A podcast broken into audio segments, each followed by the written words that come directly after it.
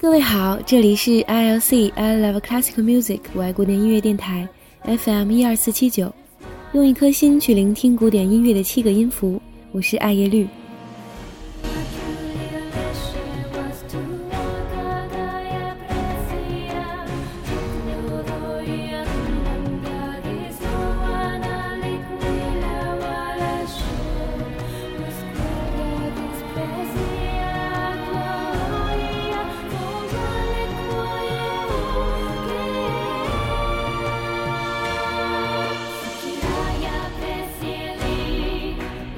音乐又称圣乐，它既传达上帝给人们的启示，又表现信徒对上帝的崇敬、赞美、信靠和祈求。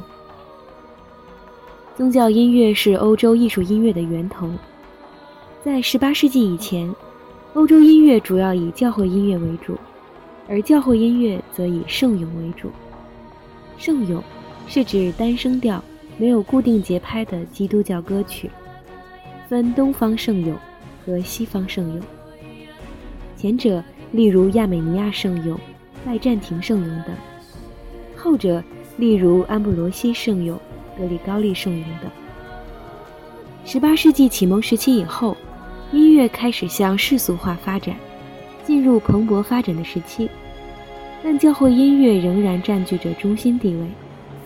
从巴洛克时期、古典时期到浪漫时期。众多的音乐大师给我们留下了极其丰富的宗教音乐遗产。在众多的宗教音乐当中，弥撒曲是我们更多容易听到的曲目。弥撒曲是天主教所用的复调风格的声乐套曲。十五世纪以前是没有伴奏的清唱曲，十五到十七世纪则改为由清唱和管风琴交替进行。十七世纪起，采用管弦乐伴奏，并插入独唱、重唱等。歌词采用拉丁文。在宗教改革之后，弥撒曲已非天主教专用，信奉新教的作曲家们也常采用弥撒曲的形式进行创作，内容和结构也有所变化。著名的弥撒曲有巴赫的 b 小调弥撒曲、贝多芬的庄严弥撒曲等。受难曲则是大型的声乐曲，以四福音书中记载的主耶稣受难的过程为内容，从最后的晚餐起，一直到被钉十字架。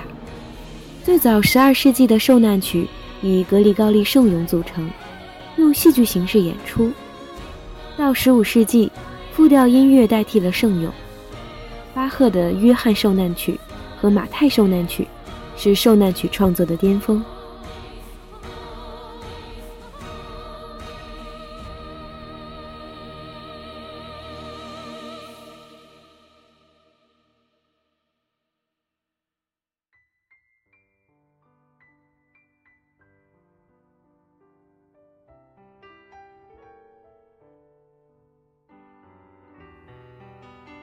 唱剧是将圣经中的经文谱曲，用合唱、独唱、重唱与乐队演出的形式，在宗教音乐基督教堂当中表现有人物、有情节、有剧情的表演，将这个称之为清唱剧，又称神剧、圣剧。清唱剧创作最有成绩的作曲家首推亨德尔，他的《弥赛亚》《以色列人在埃及》等是清唱剧创作的高峰。古典时期海顿的《创世纪》和浪漫时期门德尔松的《以利亚》都是清唱剧中的精品。此外，宗教音乐还有康塔塔和众赞歌的形式，在此不做赘述。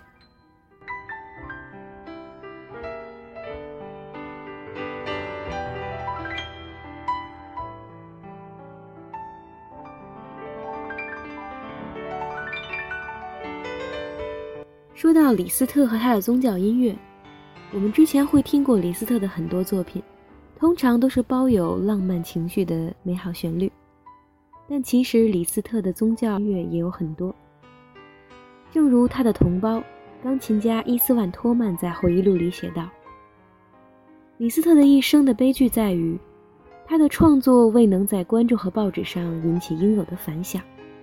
倒是他改编曲和炫技性的钢琴曲知道的人还多些。晚年李斯特的期待距今已经有一百多年了。他曾经说过：“我可以等待。”他的期望是否实现了？他是否得到了我们这一代人真正的了解？也许很多听众会听过他的所有的各种形式题材的作品，而不知道你们有没有产生一种深深的歉疚感？也许真的。我们对李斯特这位音乐家的认识仍然停留在他那个时代。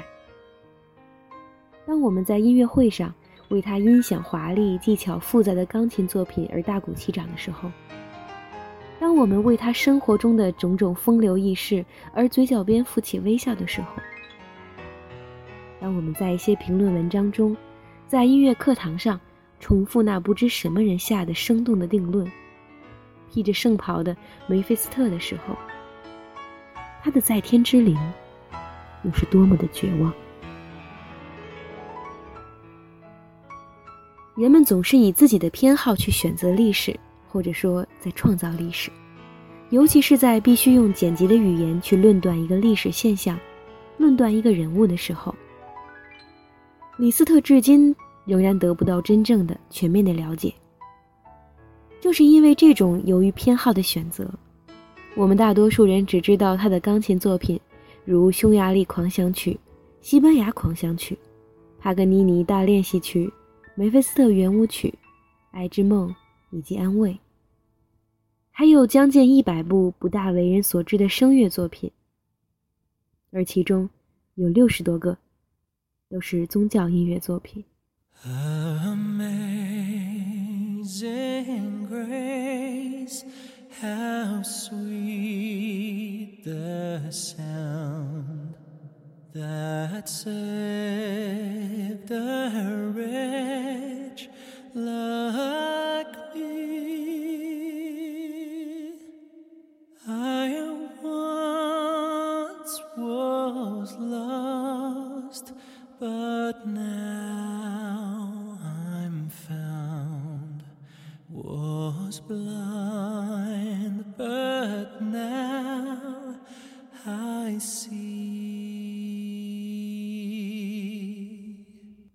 李斯特一共写了这么多的宗教音乐作品，其中有清唱剧、弥撒曲、安魂曲，以及各种各样古老或新颖的形式。从创作年代上来看，他从三十多岁开始，一直到生命的最后时光，都没有停止过这一类写作，期间延续了四十多年。他们与李斯特早期的钢琴炫技时代、中期的管弦乐创新时代，以及晚期。对音乐表现手段进一步探索的时代并行，当然，也和他的爱情生活以及种种巨大的成功和严重的受挫并行。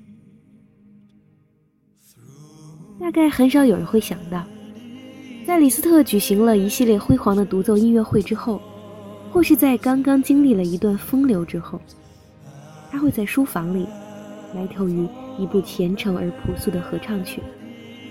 会让他笔下的音符唱出“我们慈爱的天赋”，或是“圣哉玛利亚”。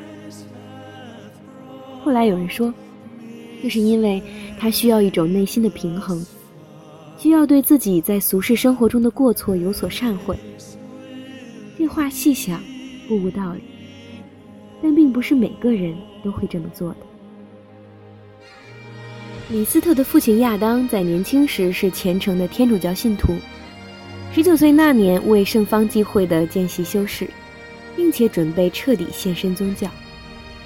然而，教会认为他的性格当中有某种不安分的因素，这使他们对他的前途缺乏信心。结果，亚当被除名了。然而，他的信仰仍然是极其前进的，这反映在他的日常生活中。妻子安娜是穷苦人家的女儿，一生都保持着朴素的天主教信仰。他不像亚当那样会在灯下研读神学著作，他只是每日祈祷，在礼拜的日子里去教堂弥撒。可以想象，这种宗教气氛对年幼的李斯特有着多么强烈的影响。李斯特一生中的第一真正的挫折来自于他的初恋，他很不幸的爱上了他的钢琴学生，一个贵族的女儿。当时他们两个人都是十六岁。就在他们沉浸在幸福的憧憬之中时，那位贵族父亲粗暴的、干脆利落的终止了他们的交往。年轻的李斯特受到了毁灭性的打击。这位早已赫赫有名的音乐天才。从不认为自己有不及他人之处，而此时他却突然发现，自己不过是个平民出身的艺人而已。那道无形的阶级鸿沟，无情地将他关在了幸福的大门外。少年李斯特在剧烈痛苦之中做出了他的决定，献身于宗教，因为只有在上帝面前，才能人人平等。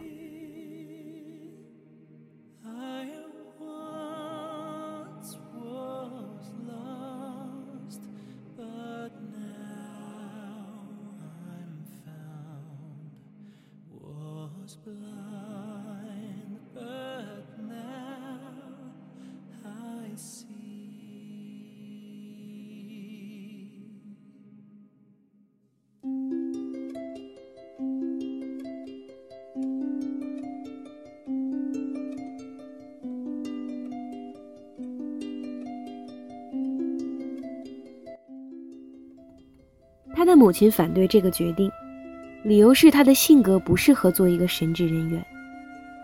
但是李斯特很坚决。有一段时间，他彻底放弃了钢琴，整日埋头于圣经，或是狂热的在教堂祈祷。他在音乐界的销声匿迹，使得一些人以为他突然去世了，甚至一本正经的在报纸上发了讣告。转机是由几个朋友带来的，他们托他去听音乐会，又带他去巴黎著名的艺术沙龙里听名人演讲。这些方法的确有效。慢慢的，他内心深处郁积的痛苦不再那么沉重了。而真正帮助他解脱的，是他崇敬的两位年长的朋友——拉梅内神父和诗人拉马丁。李斯特从拉梅内神父这里听到的，不是通常在教堂里听的讲道，这是一位思想大胆、犀利的神学家，有着自己独特的观点。他对教会当局完全不买账，认为宗教与教会是两回事儿。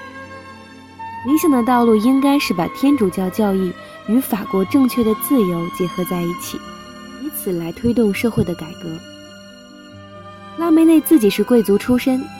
但他的思想和感情是站在大众一边的，对陷于艰难困苦生活中的农民，他尤其同情。李斯特从他这里获得的启发极其深刻。几年以后，他在论文《论未来的宗教音乐》中，他特别强调了人道主义的音乐这个观点。他认为新型的宗教音乐，其灵感应该来源于上帝和人民。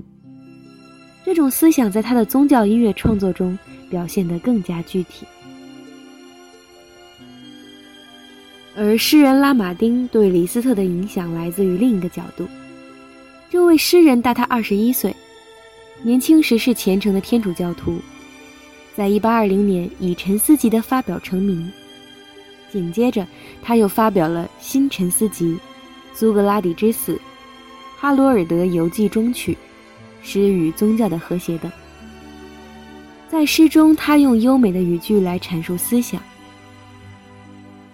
人生是痛苦和失望的源泉，只有把理想寄托在对天堂的向往之中，或是纯净的大自然中，才能得到心灵的安宁。拉马丁出身于贵族家庭，他的信仰是温柔甜美的。充满了赞美与爱。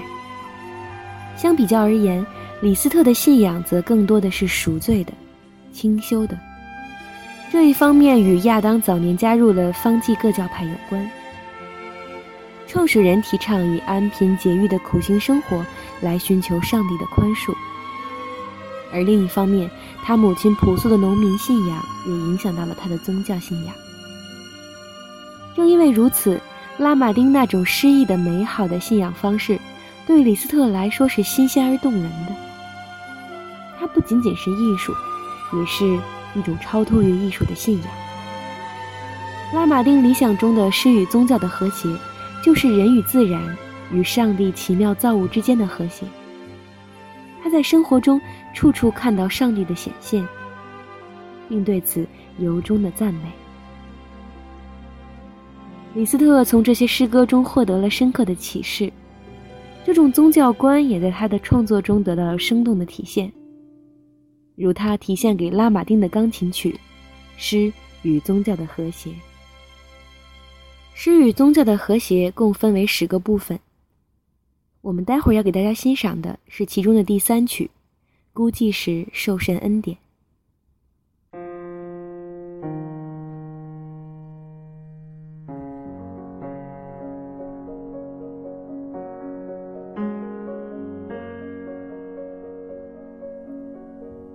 好的，以上就是本期的全部内容，我们下期再会。